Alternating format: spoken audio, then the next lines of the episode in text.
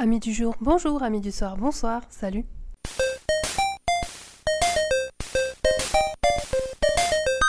Aujourd'hui, on va parler encre. Non, pas la sèche, ni les poulpes. Bon, ok, ça pourrait être sympa, mais il y a mieux. Et comment? En parlant cartouche d'encre. Là, tu dois te dire, mais qu'est-ce qu'elle me raconte celle-là?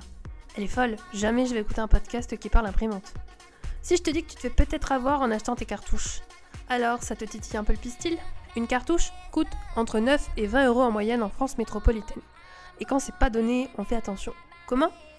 En limitant les impressions, en ne faisant que du noir et blanc, et j'en passe. Tout est bon pour aller à l'économie. Mais on est quand même obligé d'en racheter à un moment. Et toute bonne chose a une fin. Si je te disais que tu n'utilises jamais toute ta cartouche. Quoi? Non, c'est pas possible. Mon imprimante m'indique le niveau à chaque fois que j'allume. La technologie n'est pas à 100% fiable. Là, sur le coup, il y a des débats. Les cartouches sont toutes équipées d'une puce. Qui dit technologie dit programmation. On ne met pas une puce pour faire joli, ce serait trop simple. Cette pièce, qu'on ne voit pas, sert en premier à connecter la cartouche à l'imprimante. C'est grâce à ça que l'appareil peut détecter s'il y a du jus pour réaliser des impressions papier. Est-ce que ce serait uniquement pour ça? En plus de la connexion, il y a d'autres informations ajoutées. Quoi? Comment? Explique-moi ça. C'est pourtant simple. On peut lui demander de bloquer le niveau d'encre qui est utilisé. En gros, quand tu prends ta puce et que tu lui dis je veux que tu utilises 4 des 5 ml dispo.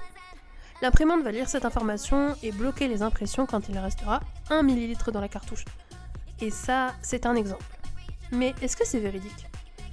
Je ne sais pas, mais mon petit doigt me dit qu'il y a une expérience assez simple qui pourrait vous surprendre. Une jeune vidéaste, le labo d'Heliox, a réalisé une expérience sur sa chaîne YouTube. Elle teste une imprimante Epson avec la cartouche de la marque. En gros, elle prend une cartouche Epson pour mettre dans son imprimante. Jusque-là, pas grand-chose. Pour faire simple, elle réalise une impression avec du noir. En gros, elle va utiliser que la cartouche noire.